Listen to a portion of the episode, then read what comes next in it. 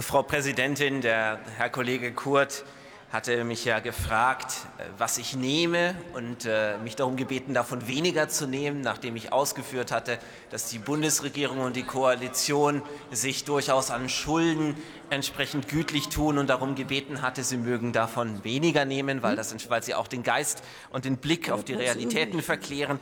Ähm, aber ich möchte Ihnen gerne mein kleines Geheimnis verraten, lieber Herr Kurt. Ich nehme nämlich tatsächlich ein kleines bisschen was, keine Sorge, ist kein Gras, das man manchmal so aus im JKH in Innenhöfen riecht, von Mitarbeitern, insbesondere von links und grün.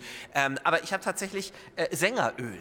Das klärt die Stimme, es verklärt nicht den Geist, es klärt auch nicht den Blick auf die Realitäten in Ihrem Land, aber als Mitchrist kann ich Ihnen da die Adventszeit empfehlen. Die ist ja auch eine Zeit der Buße. Gehen Sie gerne in sich, klären Sie den Blick auf die Realitäten in diesem Land und stellen Sie fest, dass man sich an Schulden nicht berauschen sollte. In diesem Sinne wünsche ich Ihnen eine frohe Adventszeit, eine gute Bußzeit und stets ein gutes Stimmenspray. Haben Sie vielen Dank.